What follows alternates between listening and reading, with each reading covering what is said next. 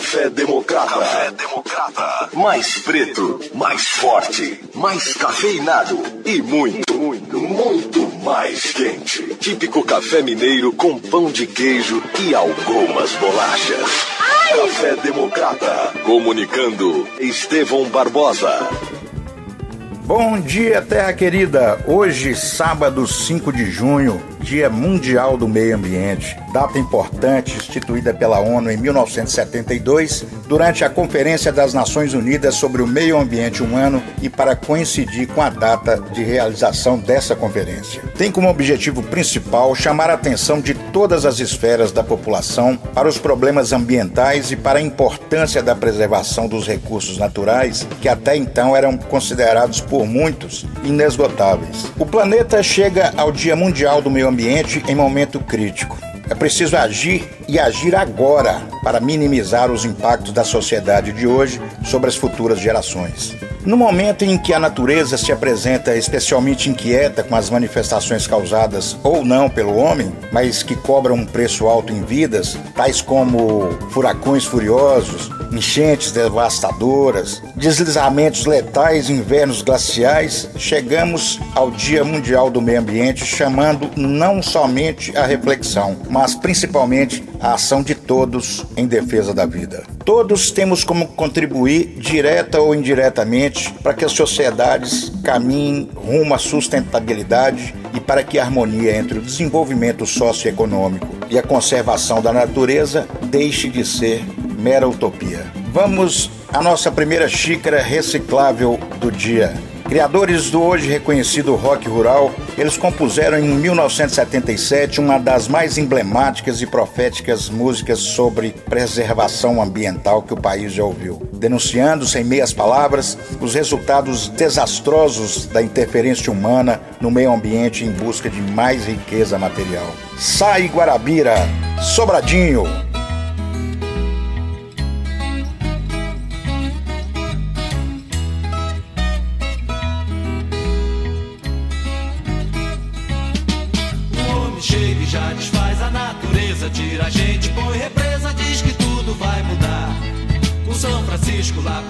da Bahia diz que dia menos dia vai subir bem devagar. E passo a passo vai cumprindo a profecia do beato que dizia que o sertão ia alagar. O sertão vai virar mar, dá no coração. O medo que algum dia o mar também vire sertão. Vai virar mar, dá no coração. O medo que algum dia o mar também vire sertão.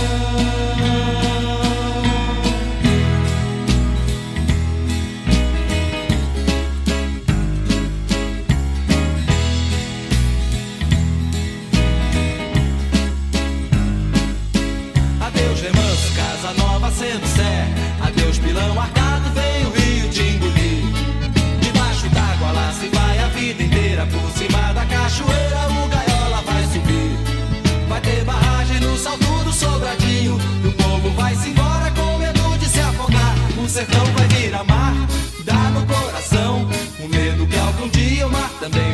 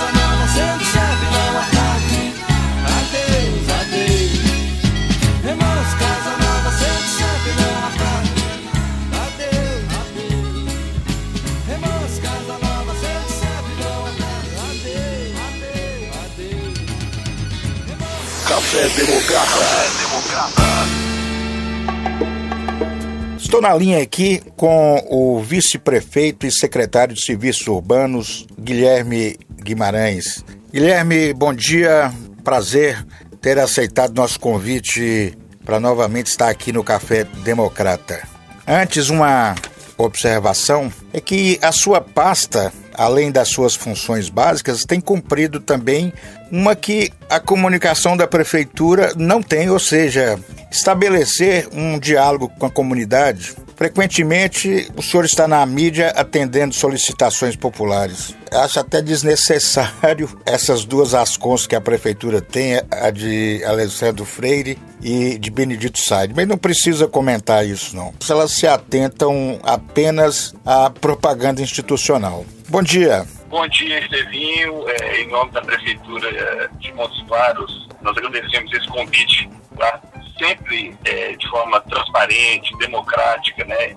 E lembrando que um dos aspectos dos princípios da administração pública é a publicidade, ou seja, publicizar todas as suas ações, considerando principalmente que o servidor público, né, ele está a serviço da sociedade, pela sociedade, e dessa forma o prefeito Humberto nos exige essa prestação de contas frequente. E aí, a, dentro da, daquelas possibilidades, efetivamente, a, a Secretaria de Serviços Urbanos é, e as outras secretarias, elas vão é, respondendo a, a, aos questionamentos da sociedade, sobretudo demonstrando em que efetivamente os recursos públicos são aplicados qual, qual o planejamento efetivo. Então, nós estamos sempre à disposição para esses esclarecimentos necessários. Hoje, 5 de junho, é Dia Nacional do Meio Ambiente. Vamos iniciar aqui falando um pouco da política ambiental do governo Bolsonaro. Mas antes, vamos ouvir umas falas do ministro Salles, né, um ministro muito polêmico. Nós temos a possibilidade, nesse momento que a atenção da imprensa está voltada exclusiva, quase que exclusivamente para o Covid e daqui a pouco para a Amazônia, o general Mourão tem feito aí os trabalhos preparatórios para que a gente possa entrar nesse assunto da Amazônia um pouco mais calçado. A oportunidade que nós temos, que a imprensa não está tá nos dando um pouco de alívio nos outros temas, é passar as reformas infralegais de desregulamentação, simplificação, essa grande parte dessa matéria, ela se dá em portarias e normas dos ministérios que aqui estão, inclusive o de meio ambiente. E que são muito difíceis, e nesse aspecto acho que o meio ambiente é o mais difícil de passar qualquer mudança infralegal em termos de infraestru é, instrução normativa e portaria, porque tudo que a gente faz é pau no judiciário no dia seguinte. Então, para isso precisa ter um esforço nosso aqui, enquanto estamos nesse momento de tranquilidade no aspecto de cobertura de imprensa, porque só fala de Covid, e ir passando a boiada, e mudando todo o regramento, e simplificando normas de IFAM, de Ministério da Agricultura, de Ministério de Meio Ambiente, de Ministério disso, de Ministério daquilo. Agora é a hora de unir esforços para dar de baseada a simplificação eh, de regulatório que nós precisamos, em todos os aspectos. E deixar a AGU de stand-by para cada pau que tiver, porque vai ter, a pedido do Ministério da Agricultura, que foi a simplificação da lei da Mata Atlântica para usar o Código Florestal, hoje já está nos jornais dizendo que vão entrar com, com ações judiciais e ação civil pública no Brasil inteiro contra a medida. Então, para isso, nós temos que estar tá com a artilharia da AGU preparada para cada linha que a gente avança ter uma coisa. Mas tem uma lista enorme em todos os ministérios que tem papel regulatório aqui para simplificar. Não precisamos de Congresso. Que coisa que precisa de Congresso também, nesse, nesse fuso E que está aí, não, não vamos conseguir apoio, apos, é, aprovar. Agora tem um monte de coisa que é só parecer caneta. Parecer, caneta. Sem parecer também não tem caneta, porque dar canetada sem parecer é cana. Então, o, o, o, isso aí vale muito a pena. Enquanto isso, o vice-presidente da República, Milton Mourão, ele subiu o tom justamente com o ministro do Meio Ambiente, Ricardo Salles. Ambos não se bicam faz um bocado de tempo. Ricardo Salles não compareceu a uma reunião do Conselho da Amazônia, quem preside esse conselho é o Mourão, e nem mandou representantes, segundo o Mourão. Vamos conferir. Nós precisamos de cooperação, foi o que eu conversei com os ministérios aqui presentes, e lamento profundamente a ausência do ministério mais importante que não compareceu à reunião hoje, nem mandou representante, que é o Ministério do Meio Ambiente. Lamento profundamente isso aí. Não mandar representante, não comparecer, muito menos dar qualquer tipo de desculpa, vamos dizer assim. Olha só, vocês devem ter visto por aí tá rolando uma baita discussão em torno de algumas normas de proteção a manguezais e restingas. Dias atrás, o Ministério do Meio Ambiente defendeu numa manifestação ao STF que sejam mantidas as decisões do Conselho Nacional do Meio Ambiente revogando essas normas. Bom, essa disputa, grosso modo, tem a ver com o desmatamento e a construção de empreendimentos em áreas de preservação permanente com vegetação nativa. O ministro Ricardo Salles e o ambientalista João Paulo Capo Bianco debateram o assunto.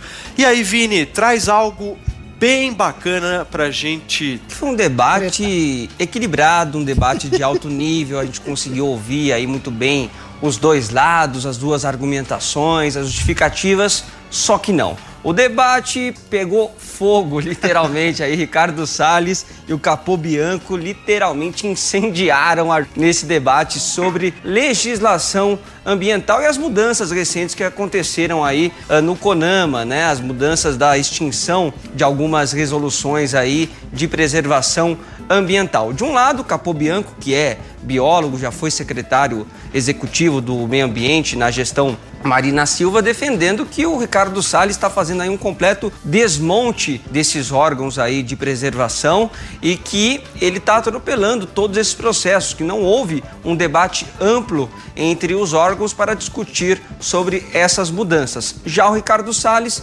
ministro do Meio Ambiente, aponta que essas mudanças fazem parte de uma evolução que precisa acontecer, uma atualização técnica baseada em dados. E aí, na hora da discussão, o negócio pegou fogo. Vamos ver. Vocês são um bando de xiitas. Vocês quem? Xiitas Vocês irresponsáveis. quem? Para de que fizeram generalizar. uma série de ações Pare no de Brasil generalizar. Vocês para proteger algo que E vocês, dizem que vocês? Com e deixaram as vocês. pessoas para trás. Fala pra a mim, Amazônia não da dona vocês. Marina Silva, Fale que é a para sua mim. ídola. A Amazônia Fale não para vota mim. na Marina Silva Não nem para para síndica vocês. de prédio. Então vocês deviam rever essa Vocês bobagem. quem, rapaz? O estado da Cresce e Marina. que é aparece. Vocês quem, ô garotão? É um estado que não tem saneamento, não tem Ô, tratamento garotão, de o que, que você resíduos. tá falando? Tem uma série de Cresce problemas. e aparece, me vocês, respeita, eu tenho uma vocês história. desequilibraram completamente Gabriel, a proteção do meio ambiente. Ministro, por Não favor. cuidaram da agenda urbana. Nossa! Você vê que foi bem tranquilo né, o, o debate entre os.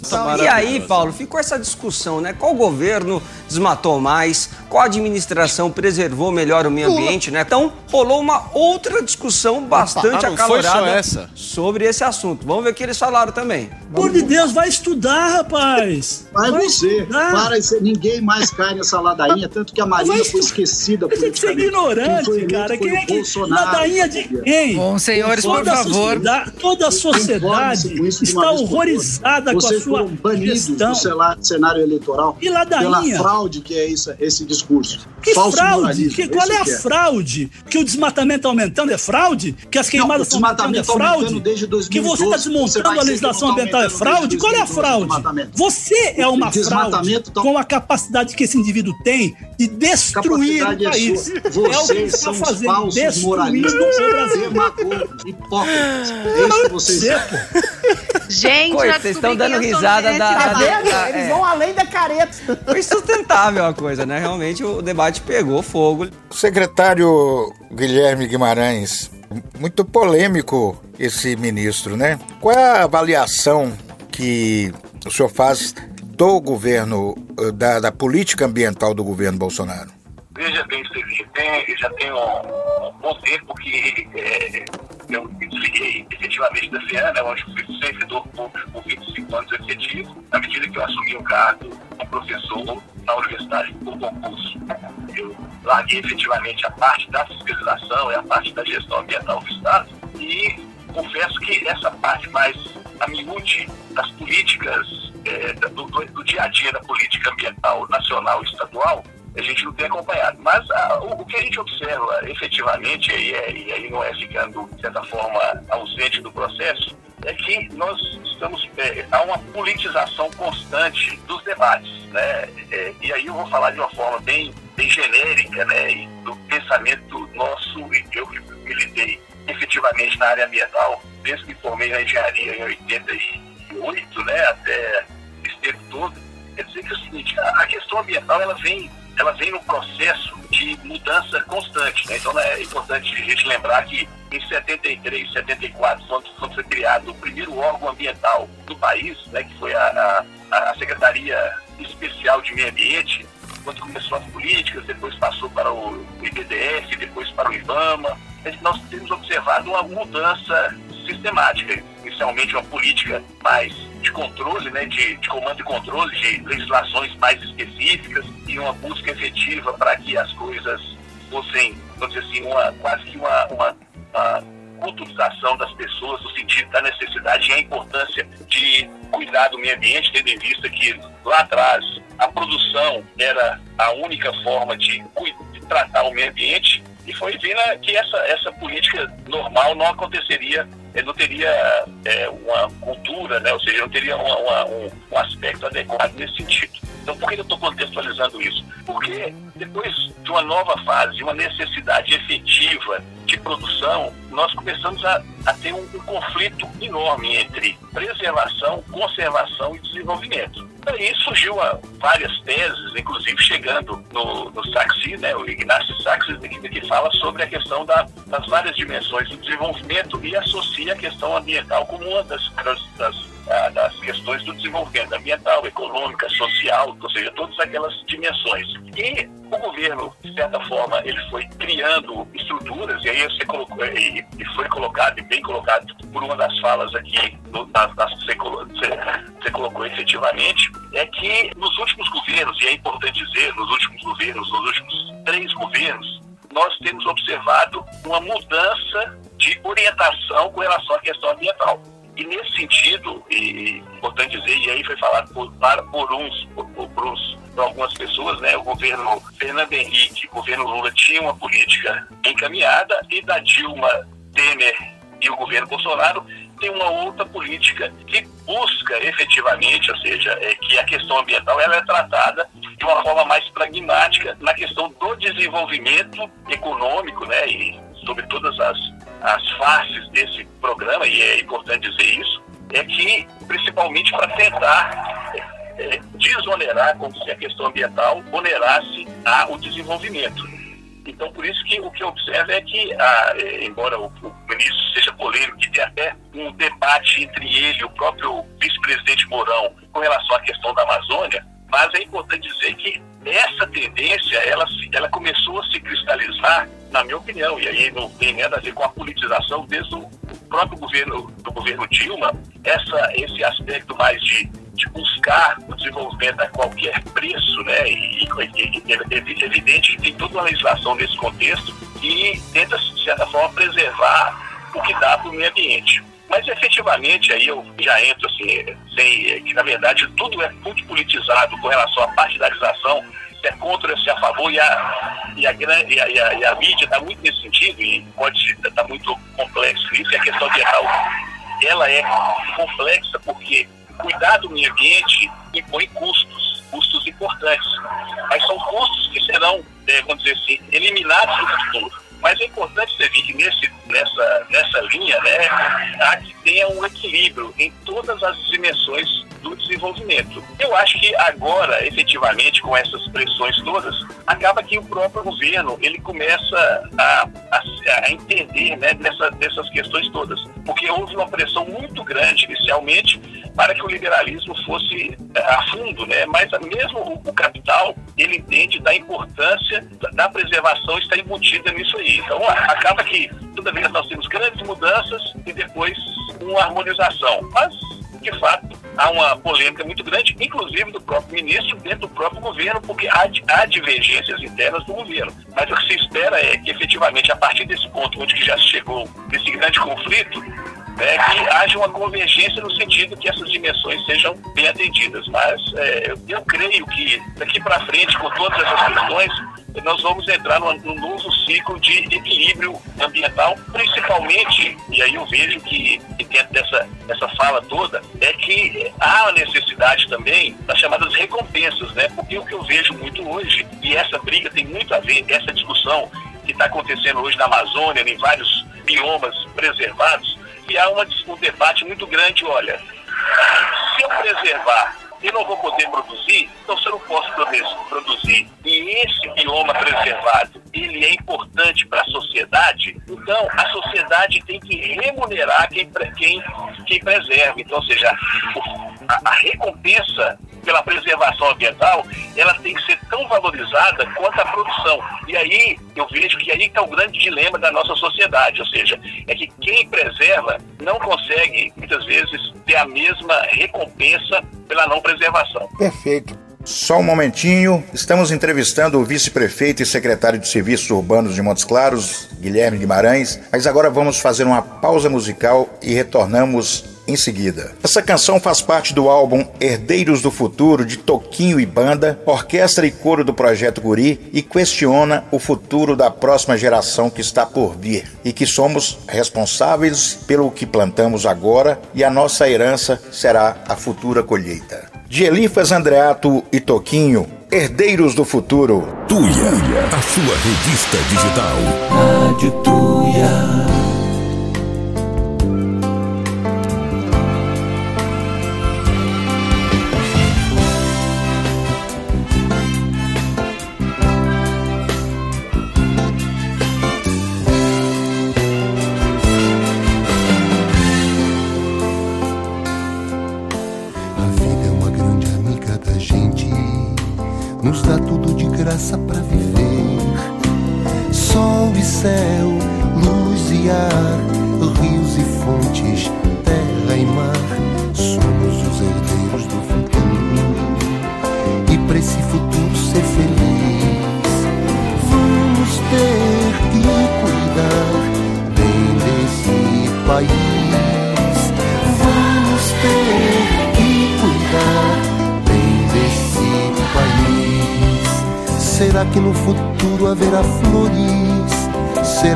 Peixes vão estar no mar?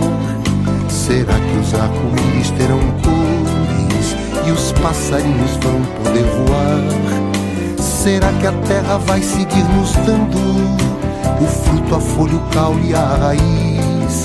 Será que a vida acaba encontrando um jeito bom da gente ser feliz?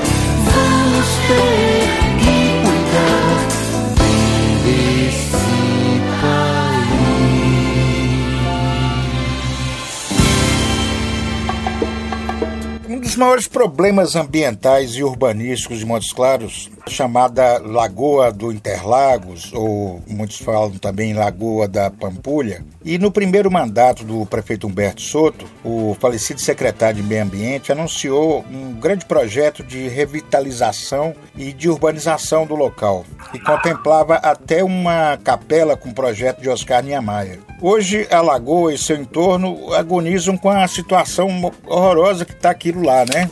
Pois é, Estevinha, você falou, talvez é o lugar mais para contemplação de Montes Claros, que é chamado, na época do Tony Ribeiro, chamado Lago Norte, né? Porque tinha o Lago Sul, seria no fundo da rodoviária, mas é, na, na década de 1990, naquele lugar que foi no plano diretor tratado como Lago Sul, foi descaracterizado como Lago Sul e foi aprovado o loteamento e dentro daquela linha primeira que nós começamos, aquilo que seria Lago Sul continua Lago Sul só que com casas dentro, né? Ou seja, então, na verdade, uma falta de planejamento efetivo e aconteceu isso. Portanto, então, o Lago Norte. O Lago Norte também é uma área, é, dizer assim, o espelho d'água, que foi é, aproveitando a necessidade de retirar argila para fazer algumas estradas, algumas estradas da cidade, algumas, algumas avenidas da cidade, aproveitou-se esse material e fez esse lago que virou uma área de contemplação. E lá, associado a essa questão também ambiental, ou seja, por falta de pavimentação e preservação da região do Melancias, da região dos bairros do entorno da Independência, que grande parte ainda estão em terra bruta, ou seja, grandes vazios urbanos, e isso foi sendo assoreado com o tempo e continua sendo assoreado frequentemente pela falta total de urbanização. Então, o trabalho para recuperar esse espaço talvez mais importante da cidade, esse trabalho mais importante é, primeiro, fazer efetivamente a recuperação de dentro do lago, que ainda não tem recursos necessários tem uma emenda parlamentar do deputado Tadeuzinho. Esse recurso é suficiente para fazer a obra ou necessitaria de talvez uma emendas coletivas dos nossos representantes na Assembleia? Pois é, então, é, é, é, eu agradeço muito a oportunidade desse esclarecimento. Em 2016, foi conseguida uma emenda do deputado Tadeuzinho de 1 milhão e 500 mil, dividida em três parcelas de 500 mil. Na medida que a obra fosse sendo executada, o recurso é repassado para pagamento ao à, prefeitura para execução. Entretanto, naquele momento só tinha a emenda, mas não tinha o projeto. E a proposta colocada era um valor muito superior à emenda. Então, em 2017, 2018, teve que ser refeito o projeto para esse um milhão e meio, que contempla apenas a urbanização, apenas no sentido de que, não que seja pouco, é muito, mas é, contempla uma parte do processo que, que é importante também, que é toda a urbanização que a gente chama de calçada ou orla no entorno da lagoa. Então, o que está previsto é fazer muros de arrimo, trocar o pavimento e recuperar isso, que é uma parte importante. Agora, aquela parte que de contemplação que é mais necessária, e na verdade, como o recurso estava completando cinco anos e era parcelado, qual foi um, um, um acordo é, feito é, por intermédio do deputado Tadeuzinho, que, que abrangeu o governo do estado e a prefeitura. Que, na verdade, como esse convênio ia completar cinco anos, se ele completar cinco anos sem efetivamente gasto em todo ele, corria-se o risco de começar a obra esse recurso não ser repassado pelas condições até econômicas do estado, que a gente sabe como que ele, ele vem acontecendo com o estado nos últimos anos, ou seja, uma dificuldade intensa de recursos. Então, qual foi o acordo? Olha, vamos cancelar aquele convênio e vamos fazer um novo convênio de um milhão e meio com repasses é, diretos de um milhão e meio e, e fazer um novo projeto. Então já fizemos um novo projeto que contempla essa questão da orla. O projeto já foi aprovado no governo do estado e comecei até ontem à noite com o pedido do prefeito Humberto Soto e, do, pra, e com o secretário de Estado para ajustar o mandato. Então, possivelmente, na semana que vem, se assina o convênio, assinando o convênio, a prefeitura já pode licitar essa primeira etapa, que é importante fundamental. A segunda etapa, que é mais cara, ela envolve outros atores. Que... A Copasa, por exemplo, ter, seria um desses atores, que se fala muito de esgoto clandestino sendo jogado na, na lagoa. Como é que é isso? Então, esses atores seriam, aí a gente falar dos atores. O primeiro ator, que aí nós estamos efetivamente executando, a, a Prefeitura de Montes Claros já fez cerca de 30 ou 40 ruas de pavimentação na região do, do Interlagos, do Melancias e da, do Independência. Alguém pode falar assim, ah, mas o, o asfalto não resolve. A questão é que, enquanto eram ruas de terra, essa rua, essa terra toda era carreada para dentro da lagoa. Então, efetivamente, esse é um aspecto que está sendo feito, já foi feito muito nesse sentido. O segundo, nós precisamos autorização do IBAMA, que até hoje não se conseguiu, é de fazer a remoção daquela, daquele, toda aquela, aquelas macrófitas ali existentes, aquelas tabuas. Porque o IBAMA entende que ali é uma área de procriação, né, de aves, que no, no aspecto migratório eles passam obrigatoriamente naquele local. Então eles entendem que há dificuldade de remoção e se for feita a remoção tem que fazer um grande estudo antes para identificar. Então é uma, um, um ponto adicional. Então há necessidade dessa autorização que até hoje não se conseguiu e não foi nem só nesse governo,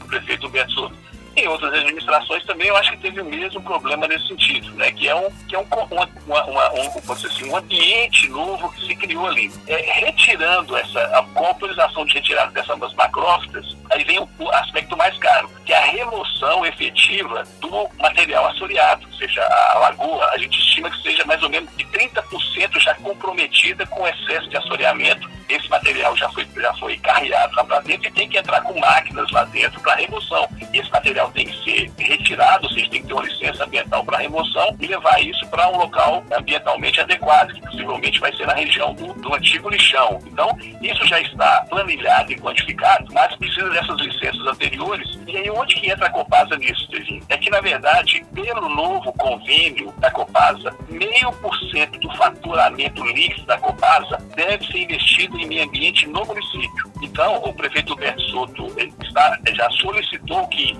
esses meio por cento seja quantificado, avaliado para aplicação no desassoreamento da Lagoa de Interlagos. Então, com isso, fazendo a OLA, fazendo a autorização de retirada e desassoreamento e toda aquela recuperação urbanística da região, efetivamente esses serviços serão, terão uma vida é, longa maior. Mas esses um milhão e meio, a expectativa é que na semana que vem já seja assinado o convênio e a gente, a, Prefeitura de Montes Claros já possa efetivamente fazer a licitação dessa primeira etapa. Não sei se ficou claro para você. Sim, sim, perfeito. Agradecendo a participação, mas antes de encerrarmos, uma pergunta.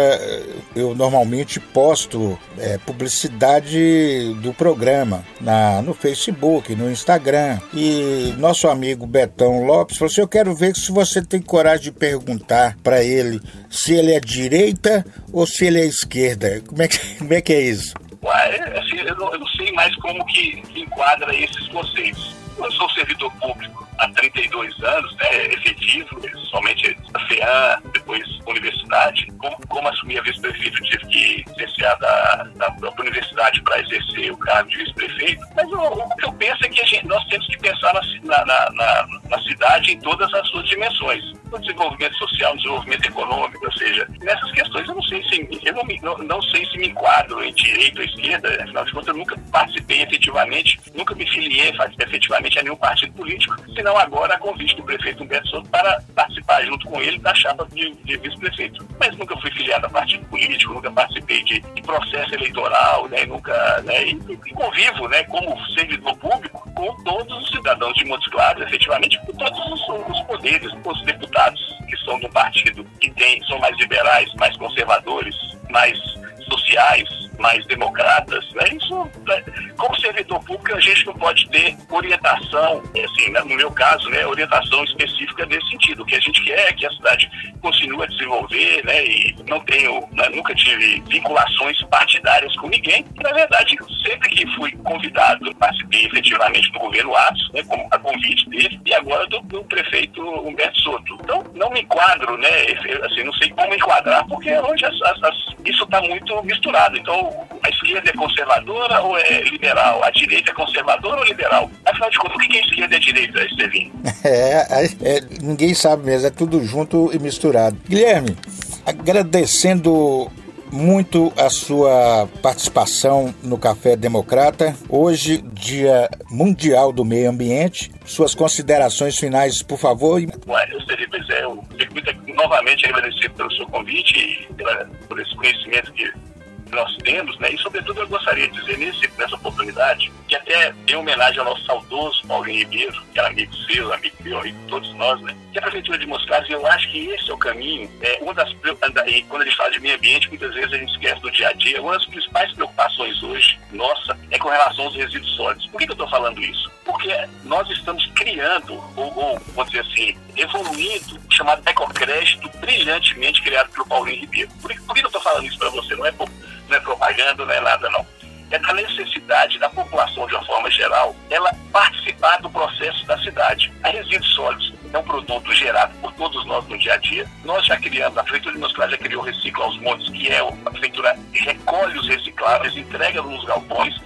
e paga para os galpões para os catadores o mesmo valor que era para enterrar o lixo. Ou seja, nós estamos evitando de pagar uma empresa de fora para enterrar o lixo estamos agregando valor nisso. Qual que é o próximo passo? Nós vamos criar agora o ecocrédito dos resíduos. Então, qualquer cidadão vai poder pegar o seu resíduo, entregar no chamado estação recicla e receber recompensa em forma de créditos para depois fazer uma, uma, uma, troca com a Prefeitura de Moscado para a taxa de limpeza urbana, por exemplo. E esse, esse material todo vai ser, ao, invés de ser jogado no lixão, enterrado, embora o, o, o, desculpa, o sanitário seja devidamente licenciado, mas ele vai contribuir para que a cidade seja cada vez mais sustentável. Então, eu gostaria, nesse programa, de forma pioneira e prioritária, falar para você dessa possibilidade de todos nós pensarmos a cidade, justamente no dia do ambiente, mais sustentável, com inovação. E lembrando que a cidade é feita por todos, tudo que a gente consegue efetivamente fazer. Então é nesse sentido aqui, eu gostaria nessa palavra final agradecer, mas dizer o seguinte, que todos nós podemos participar, e esse é um novo projeto que, que nos relembra também o, o saudoso Paulinho Ribeiro. Tá certo.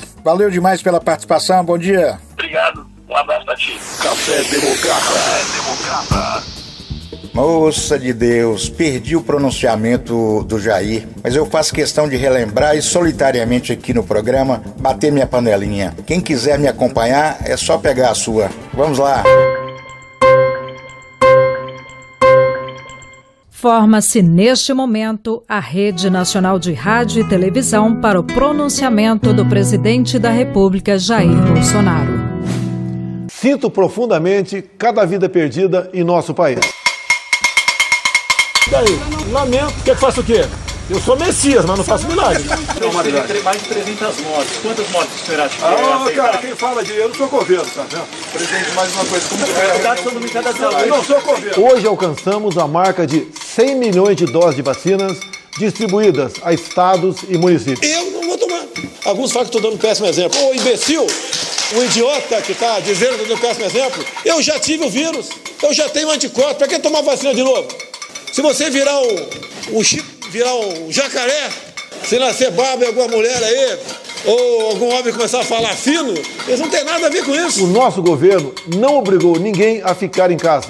Não fechou o comércio, não fechou igrejas ou escolas e não tirou o sustento de milhões de trabalhadores informais. Ai, ai. Seguindo o mesmo protocolo da Copa Libertadores, eliminatória da Copa do Mundo, aceitamos a realização no Brasil da Copa América.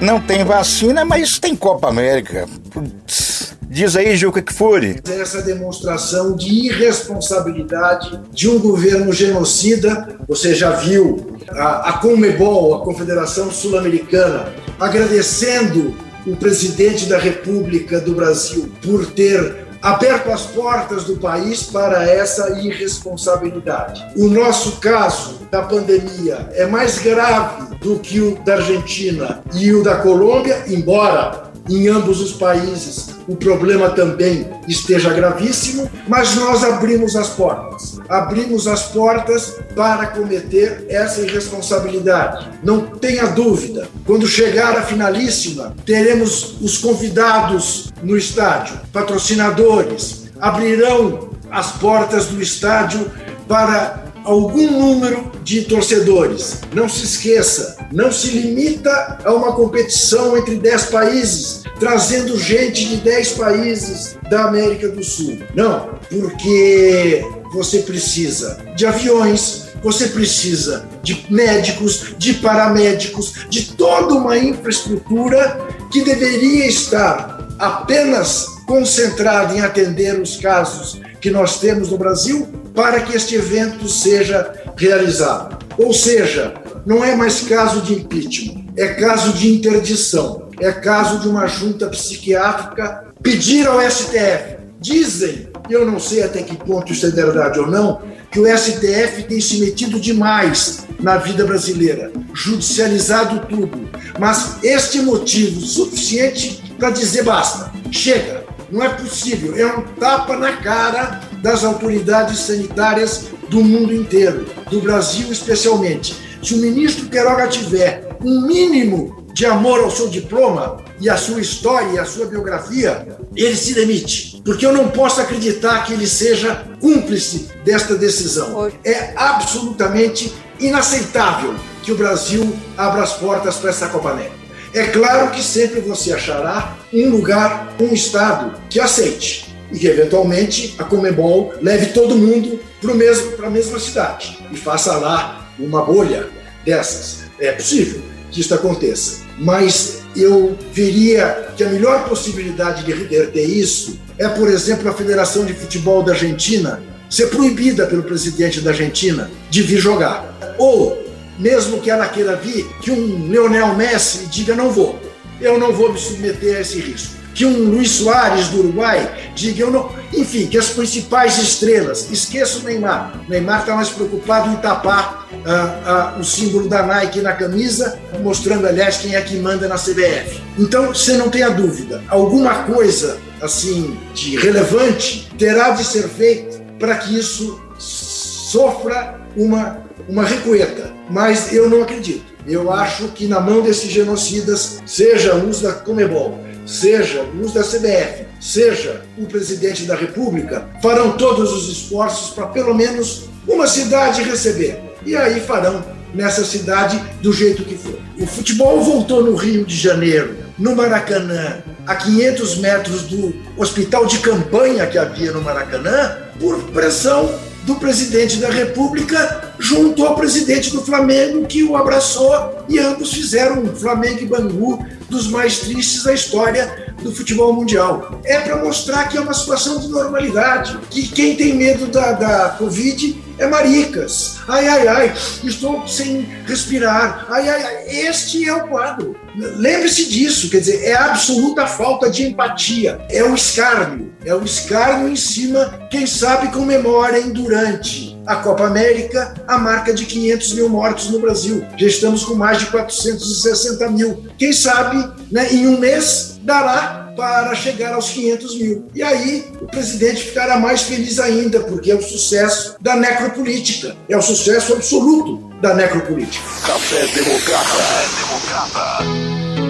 Ele é um dos compositores mais executados de todos os tempos, campeão das músicas de novelas. Fez essa linda canção para vencer um festival da Globo e celebrar nosso meio ambiente. Guilherme Arantes, Terra, Planeta Água.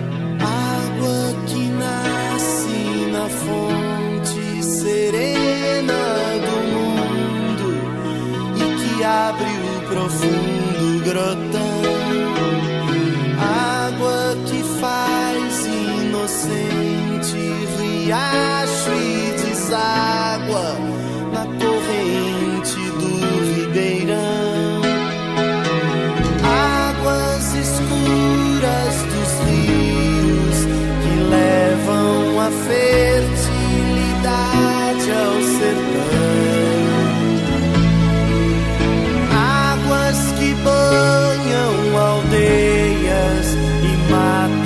sede da população.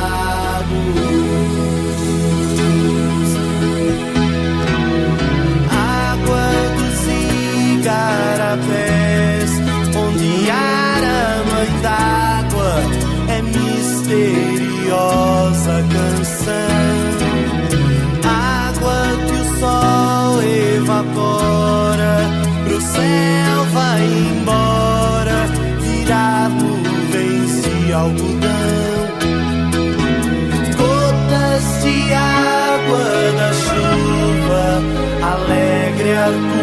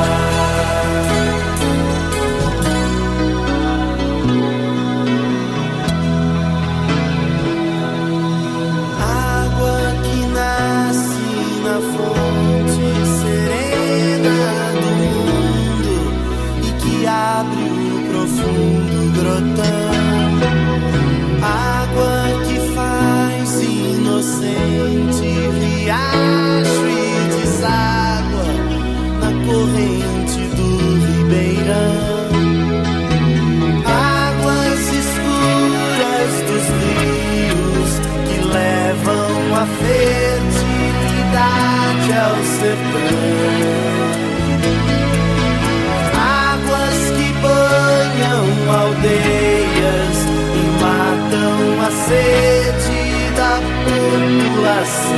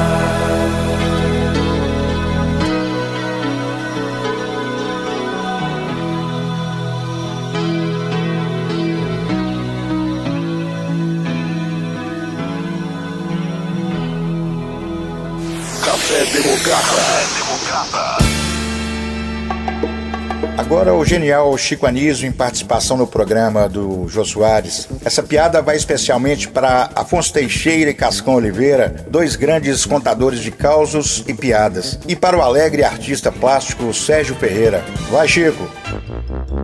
Padre Quinderé. Padre Quinderé foi o padre que me batizou. Padre Quinderé estava com 98 anos, velhinho, velhinho, velhinho, pesando 46 quilos. Ele morava num quarto lá no, no- no fundo do, do terreno. Eu, tinha uma senhora que morava vizinho, to- Cuidava dele. dele, dava sopa, duas sopas por dia para ele e tal. E o padre Quinderé lá. E o bispo, Dom Aloysio Lochaida, que era o bispo de Fortaleza, foi, foi visitar a Padre Quinderé, era a segunda vez que o bispo ia a Maraguape. E que é uma coisa respeitável demais, né? Aí ele foi lá e chegou perto do Padre Quinderé e disse: Ô Padre Quinderé, o senhor é um homem tão feliz, o senhor está tão perto de atravessar os umbrais do paraíso, de conversar com Jesus, de ver a face de Deus. Ele disse: É, mas Maranguape é tão bonzinho.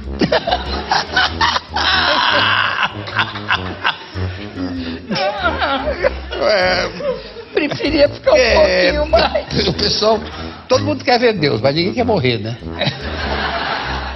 Mas a, a primeira visita do bispo foi mais importante, porque foi uma, uma- foi uma ida espontânea do bispo. Ele avisou que vou a Maraguá. Aí foi, lavaram a cidade. Corre fora. É, o trajeto por onde o carro do, do bispo passaria. E o bispo disse que chegava uma hora. 20 para uma, o prefeito lembrou que não sabia que tratamento dar ao bispo. Como é que você fala com o bispo? Como é, como é seu bispo? Como é doutor bispo? Como é que é? Ninguém sabia. Só o juiz de direito sabia. Estava doente em casa. O garoto correu lá, foi lá. Doutor juiz, como é que você fala com o bispo? Ô, meu filho. Ao bispo dizemos Vossa Reverendíssima. Pronto, o garoto voltou, Vossa Reverendíssima. Pá! Parou o carro do, do bispo, subiu aquela nuvem de pó, desceu o pó. O prefeito abriu a porta do, do Landau. Lá dentro o bispo, pô, suado. O prefeito disse, Vossa Reverendíssima está cansada. O bispo disse, cansada? Eu estou é morta.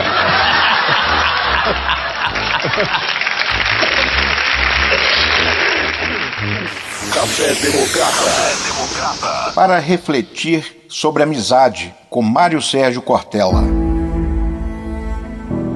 Hoje a gente tem dificuldade, por exemplo, de ter amigos. A gente chama hoje amigo com muita facilidade. Chama colega de amigo, conhecido de amigo. Usa-se até uma expressão no mundo dos negócios que é network. Sendo que network é interesse. Válido, mas é interesse. Rede, né? É. Tem gente que usa uma expressão impossível. Eu sou filho de italianos, né? E espanhóis. É, que diz assim, eu tive um amigo, então não teve.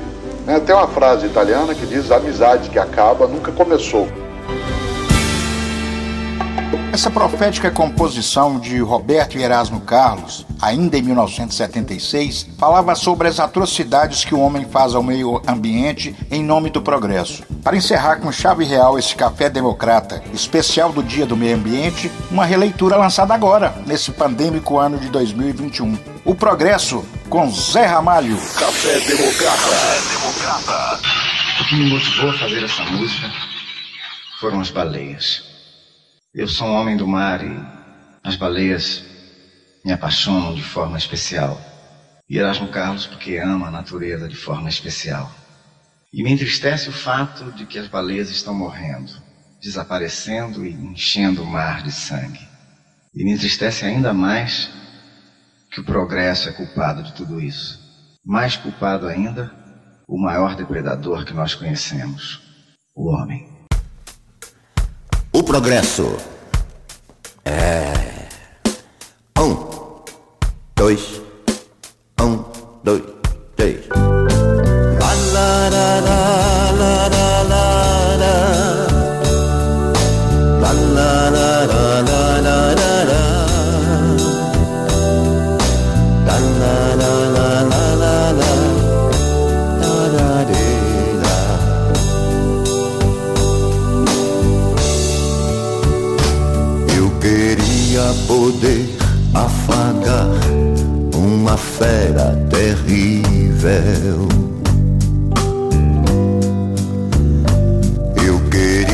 Queria poder transformar tanta coisa impossível.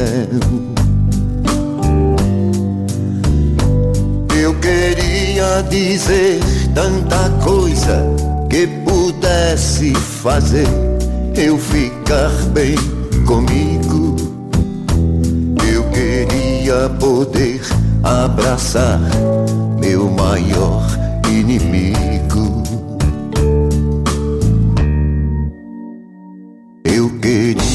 Não ver tantas nuvens escuras nos ares.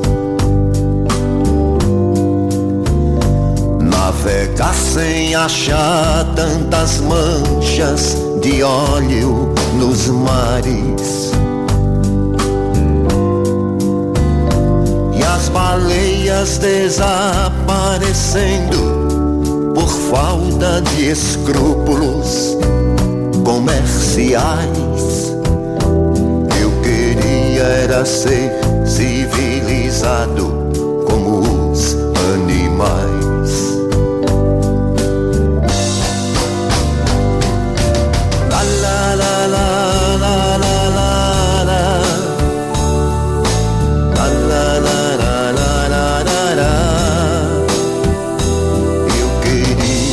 Ser civilizado como os animais.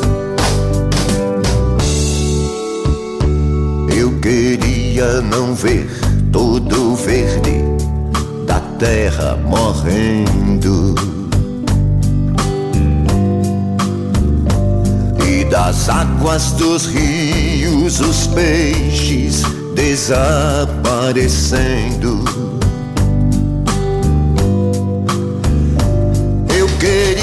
Queria gritar que esse tal de ouro negro não passa de um negro veneno. E sabemos que por tudo isso vivemos bem menos.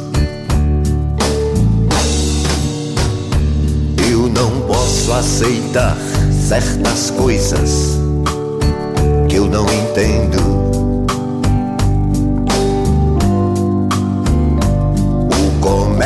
Das armas de guerra, da morte, vivendo. Eu queria falar de alegria ao invés de tristeza, mas não sou capaz. Eu queria era ser civilizado como os animais.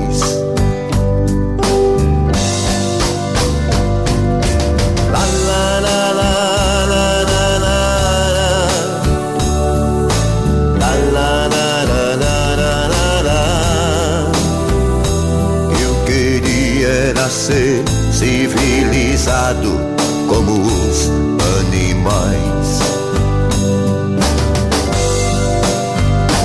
Não sou contra o progresso, mas apelo pro bom senso. Um erro não conserta o outro, isso é o que eu penso.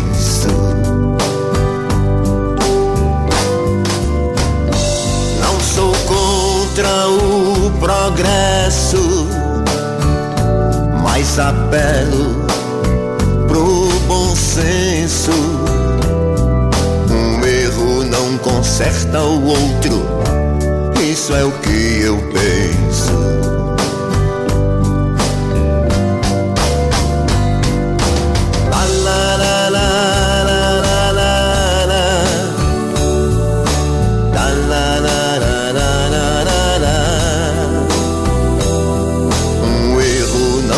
Conserta o outro, isso é o que eu penso.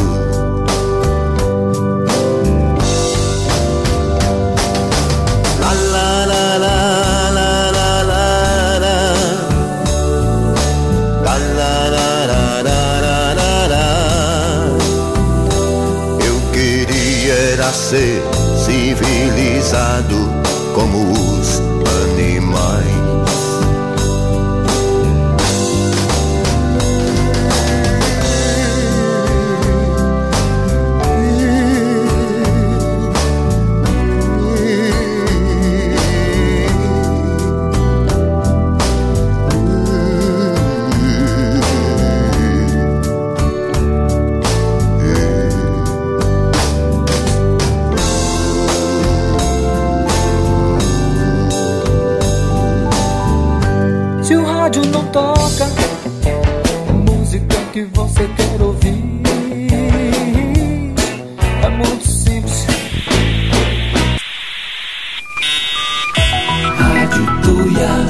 Por enquanto é só, pessoal. É isso? É, é isso mesmo. Bom dia, cidade querida. Obrigado pela audiência. O Café Democrata volta melhor do que hoje. Mais forte, mais preto, mais cafeinado e quente. Muito mais quente.